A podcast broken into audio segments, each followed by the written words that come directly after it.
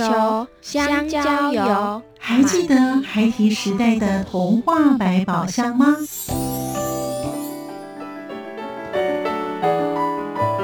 我是桂文雅，世界是一本美丽的书。我是曹俊彦，从小就喜欢画画。我的人生我是王淑芬。当全世界都在下雨，泥泞不堪，全世界。我是王家珍，持续不断，好好的写。我是林世仁，创作儿童文学，让我找到自己生命中的阳光，可以探寻到生命中充满不可思议的兴奋。现在就跟着徐凡，我们一起施展魔法，回到时光隧道里，一起去挖掘笔尖上孩提的奇幻之旅吧！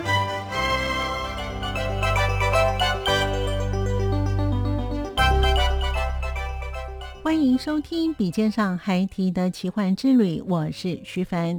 今天在节目当中，我们依然邀访国宝级的儿童文学作家林焕章老师。老师他以暮云作为笔名，当然老师还有其他的笔名，有什么样的作用呢？我们要卖个小关子，待会在节目当中跟听众朋友继续的分享。在老师还没有进报社之前，尔雅出版的创办人影帝先生，他非常重视评论跟史料，因此影帝先生鼓励老师。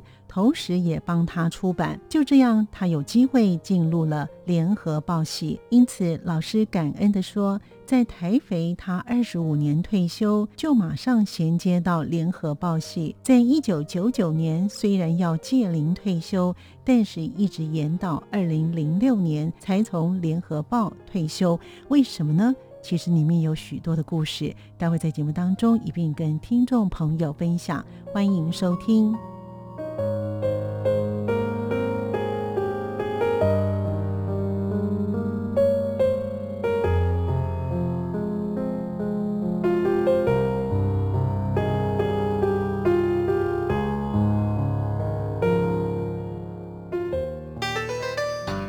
作家私房话。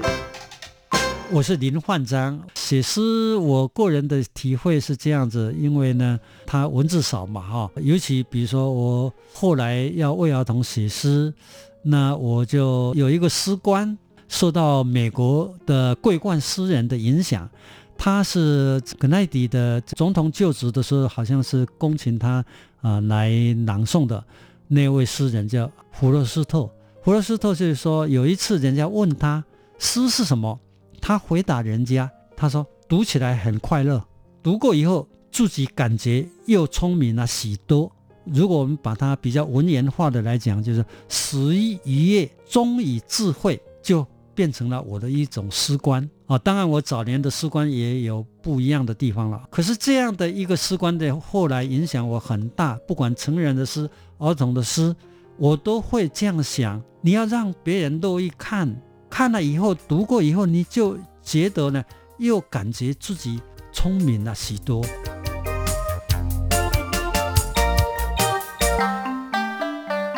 声音印象馆单元。很早以前的沙漠，居然会告诉我，等到有一天你自己觉得可以了，你就不要用笔名，用本名发表吧。他说：“你来编，把这个史料编出来。那个是台湾的现代诗第一本史料的东西。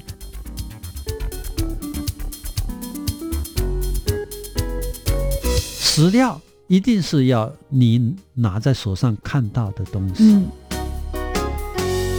所以写童诗呢，也变成就是说我得到了很多的好处，就像儿童一样，不会老。”当过牧童嘛，我想说不要负责任，看天上的云，不管他有没有饭吃，有没有草吃，自己的一种性格了啊，就无所为而为的，有那样的一种倾向啊，我就用牧云当笔名。嗯，这是很早以前的。沙漠既然会告诉我，等到有一天你自己觉得可以了，你就不要用笔名，用本名发表吧。他这样跟我讲啊，那我这样想。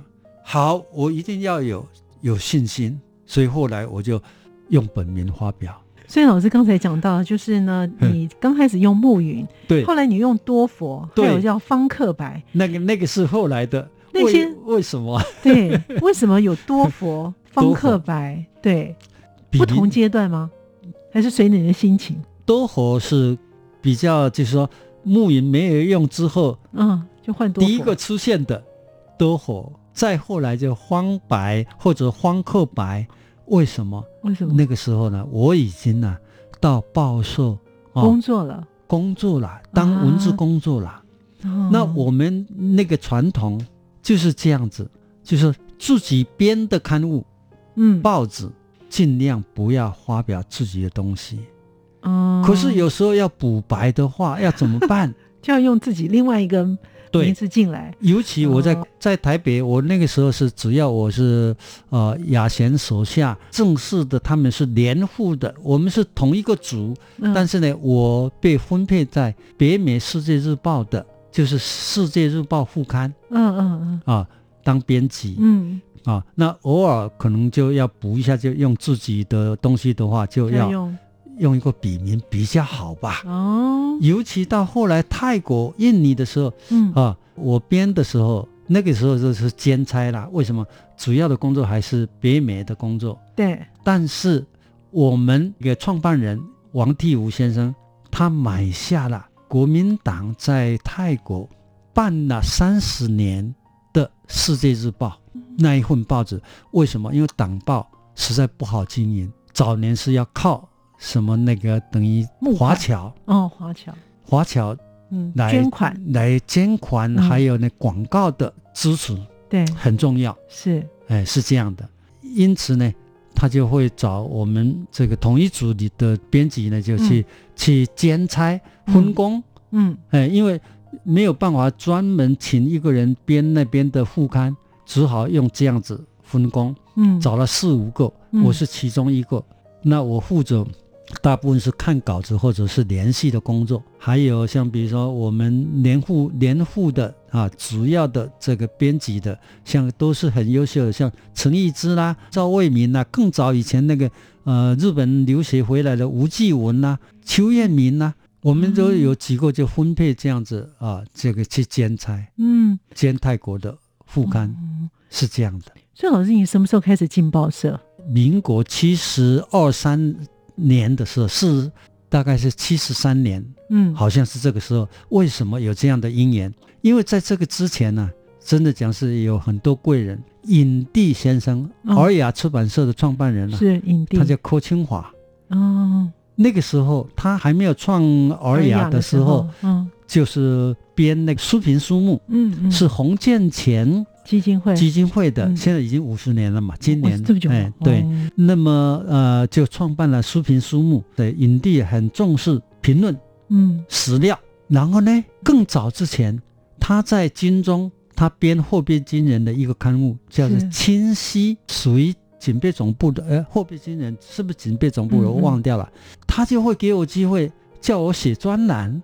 你看，这写诗的欣赏都有因缘的啦。他们就是这样子，一路有机会，我能做的，呃，他找我，他是最早找我编什么呢？嗯，近三十年新书书目。所谓近三十年，就一九四九年之后，呃，国民政府来台湾之后，现代诗开始发展的时候，到我编史料书目的时候。是影帝鼓励我，然后也帮我出版。所以老师这个时候已经开始用你自己的本名在发表了吗？没有错，都是自己本名。那为什么会有这样的？因为呢，他知道我就喜欢去收集一些诗集嘛。啊，他说你来编，把这个史料编出来，那个是台湾的现代诗第一本史料的东西。我就土法炼钢，我也没有写目录写，土法炼钢。但是有一个观念，就是说史料一定是要你拿在手上看到的东西。嗯，所以没有的书，我就要向别人借或者到图书馆借。当时呢，我自己就收集了不少，所以这样土法炼钢，就把那本书编出来。啊，花了多久的时间？呃，也是在一边台回工作，一边有时间就编，利用空档时间就编，还没有到报社之前。就就完成了。那个民国六十几年的，还不到七十年的样子，就完成了。也因为影帝给我这样的机会，是雅贤，就是联合报副刊的，那个时候是呃主任，也好像是报社的副总编辑的样子。他的头衔是这样。他正要编，正在进行中那个连复三十年文学大戏，二十七本，这么一大套。嗯。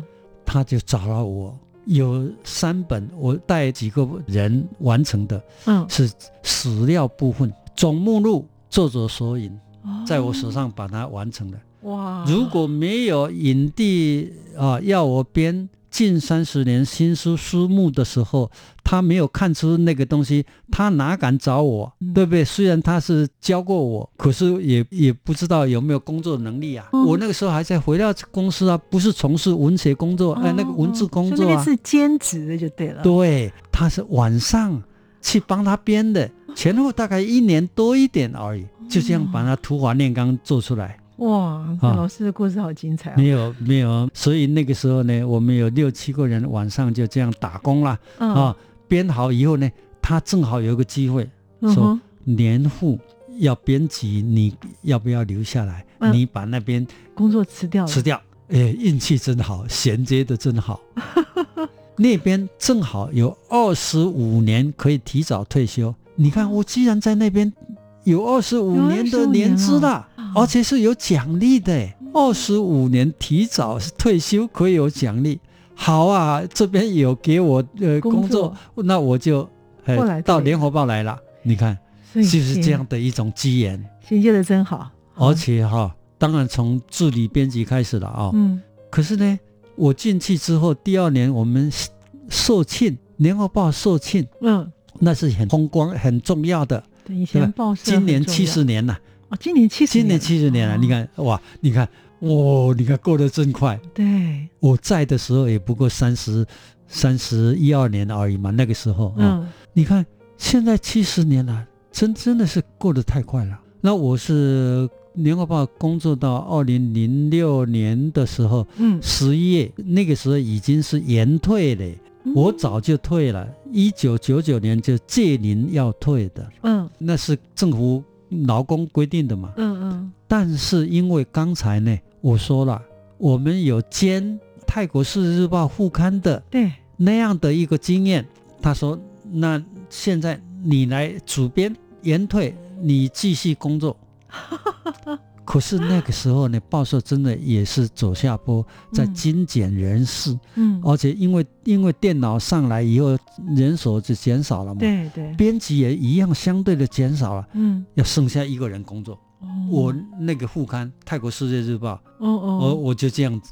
又留下来了，留下来了，哇，真的是太有趣了。面也，嗯，所以老师呢，因为当然老师在写作方面哦，除了您认真之外，我相信呢，你自己在这方面太有限，太有限，是有天分的。所以这么多的大家呢，现在老师刚才举例的，不断学习。也是因为老师有这样子的心态哦，所以呢，老师也在呢两岸之间哈，有一些像儿童研究会也担任会长哦，所以在两岸之间，其实老师呢非常的活跃。跟儿童文学也是一个运气的，很好。刚才你之你说的洪建前儿童文学奖那个奖，因为我写童诗嘛，对，所以写童诗也变成就是说我得到了很多的好处，就像儿童一样不会老。是对不对？儿童是应该快乐的。对哦，你要为他写诗，当然呢，你脑筋老化了就不行了，对吧？自己要有童心，要纯真，会为别人想啊，啊，去不断的去啊创新，嗯嗯啊，这样对读者才有好处嘛。老师什么时候开始进入儿童文学？那就是因为我们那个年代，我记得民国六十年的时候啊，嗯，因为我们龙族。我们那个时候现代诗有一个诗社，小龙族，等了三年就三年就停刊了啊。嗯，龙族，嗯，我们有一票朋友，但是呢，他们都是大学生，还有后来都念研究所、硕士、博士。你看，包括陈方明、潇潇啊，对不对？哇，这些都很优秀的嘛。是没错。好，你看，都是当教授、院长，都是院长级的嘛。嗯，你看。我都偏偏都是比他们年纪大，然后呢，学历是最低。嗯，我刚才还漏掉，我补充一下，我我说受受庆的时候，嗯，我们的总编辑也是军中出身的，嗯，以前也是在广播电台出生的，叫做赵一民，哦，也是写诗，嗯嗯，写诗的时候用的是一夫，哦。一夫当关的那个笔名。你看他在那个社庆里面讲话啊，居然点到了，点到我了。哦，我们呢，报社，我们当然是正派办报啊，啊、嗯哎，创办人的理念，他还说我们是靠实力的，我们看实力的，我们不一定要看学历的。他说我们今年呢有一个新同仁，年纪最大的，嗯，学历最低的，就是我，就这样，嘿就是林焕章。那个时候我已经多少了？是不是四十三、四四还是多少？哦你看是不是年纪？人家大部分都是年轻的时候进来的啊、哦很多是正大的新闻系进来的呀，啊，对不对？报社的那些记者啦、编辑啦，哎嗯嗯都是科班出身了，对啊，你刚出生了，你看是这样的，是，所以呢，真的有趣啊，的确是啊，人家还收留我哎，我才能够有机会成为一个文字工作者啊。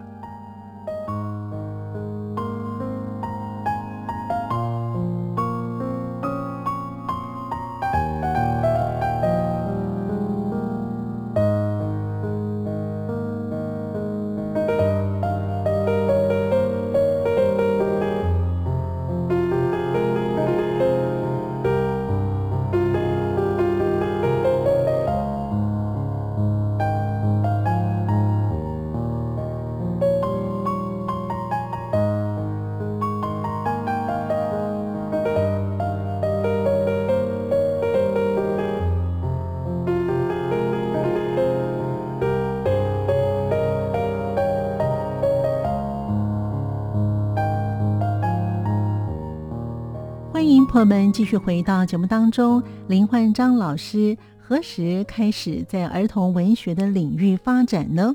并且老师的诗都出现在两岸四地的教科书上。他说，在一九八九年破冰之旅，他带了六位的儿童文学作家访问中国大陆。另外，他在一九八四年成立了中华民国儿童文学协会。这是由焕章老师发起、筹备以及完成的。我们继续聆听老师与我们分享他的儿童文学的创作的开始。自己要有童心、纯真，会为别人想，不断的去呃创新。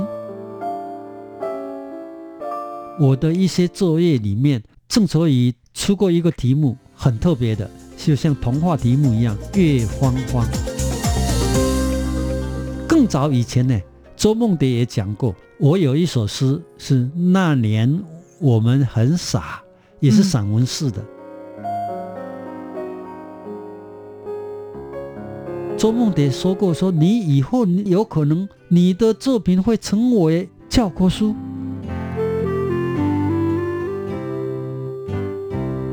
那在儿童文学，也就是因为诗刊我们停刊了。停刊了，就在大概民国六十二三年、六十三年是正式的洪建全儿童文学奖推出来征稿。嗯、是我看到这个消息呢，我也来写儿童诗应征吧。何况呢，我之前我的一些作业里面，郑愁予出过一个题目，很特别的，就像童话题目一样。嗯，月荒荒。月荒荒，你看月亮是圆的，怎么可能是方方的呢？怎么是方形的呢？嗯，那这不是被他考倒啊？怎么办？嗯、我就写一个像童话一样的散文诗，把月荒荒的想成是女孩子不是喜欢的小镜子吗？嗯，对不对？对啊，我就是想象成那个小镜子，嗯、月荒荒，它会发亮啊，会照、哦，对不对？哎。我说老师想象力我就这样想啊，一转，哎，不错，我老师的这个评语很好，嗯，很有童话味道，你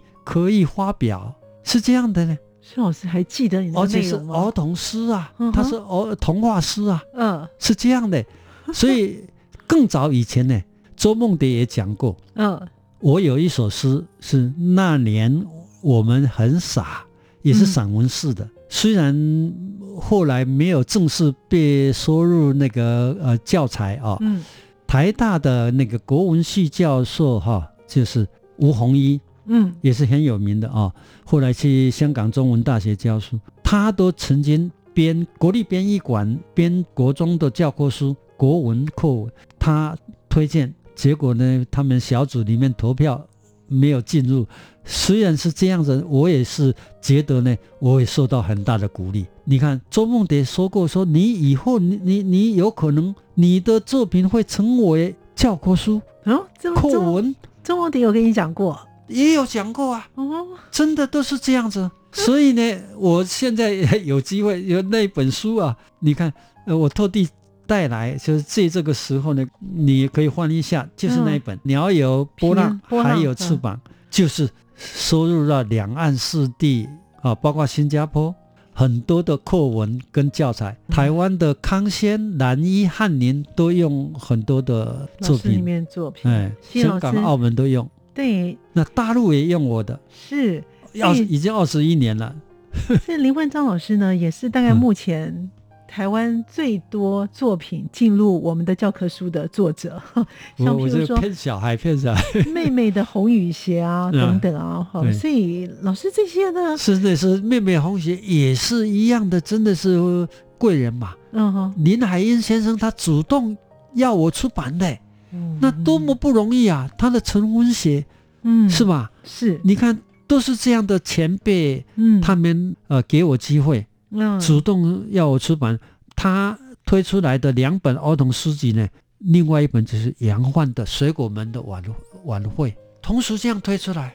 嗯哦，那杨焕当然他的成就就真的是很受嗯啊肯定的，尊重，哎尊重的是，可嗯惜就去的太少了是呀。没错。嗯，其实老师啊，因为我们刚才前面提过啊，您在两岸四地啊有哎很多，而且你也担任过会长，而且你走游这么多的地方哈。呃，你认为我交流们交流对，像嗯譬如说中国大陆跟台湾，或者是香港，我带很多人去，你觉得嗯这边的文学的气息有什么异同之处吗？，是是早年，现在当然也还是有很大的不一样了。嗯反正就是说文风也会互相影响。嗯在两岸还没有交流，我们如果说以呃儿童文学部分来讲，我们这个文风会看起来就比较活泼一点，而且可以化，少一些这个政治或者甚至于是教条的东西。当然，我们早年也是一样的。那国立编译馆早期的用的一些课文也是蛮重视这个四维八德的这种哈、嗯传统嘛，哦，对不对？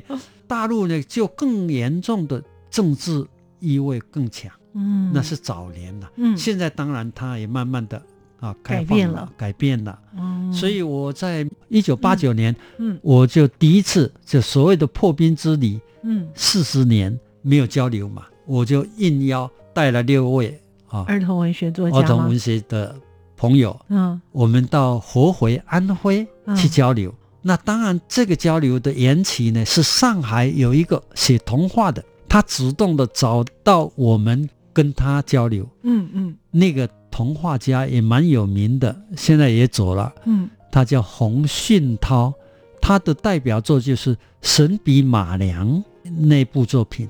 那个年代，他主动透过香港转信给我们，因为那个时候呢，一九八四年之后，我们已经成立了中华民国儿童文学协会嘛，那是我发起、我筹备完成的一个人民团体，全国的中华民国儿童文学协会。现在还在啊，还在，现在已经三十三年了吧？啊，十二届啊，是这样还在。你看，好不容易哦，那个时候呢，我们真的也是碰到贵人。我们后来哈、我们筹备的时候，就是有一位留日的一个女作家，嗯她翻译那个这个少年小说，我忘掉了，嗯日本的啊，她的本名叫李雀梅。嗯李雀梅呢，也就加入我们儿童文学界的，那个时候就有互动。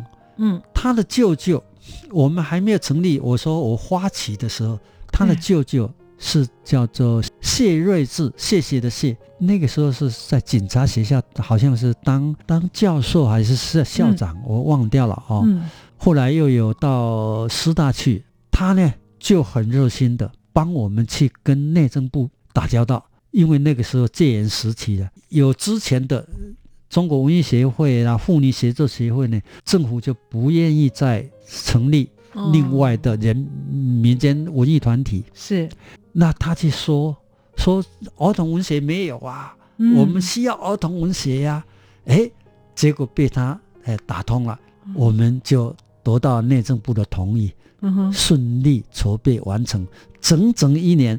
我发起的开筹备会的，一九八三年十二月二十三号成立的时候，我们也选在那一天，很具有意义，有意义。呃，因为在我手手上筹备的，我我就这样规划嘛，希望它很有一个纪念的意义，纪念的是这个呃呃，让人家容易记得这样子。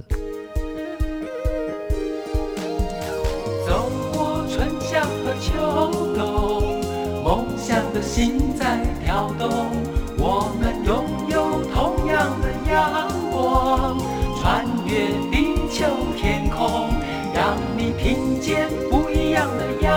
光，向世界的爱转。国宝级的儿童文学作家林焕章老师非常的谦虚，他说：“这一路以来都有贵人相助。”但是我们常说一句话，人需要自助而后天助。就如同焕章老师，不论是在任何一个地方的工作，除了感恩之外，他都是秉持着始于愉悦，终于智慧。这句话与我们听众朋友共享。感谢您的收听，我们下次见。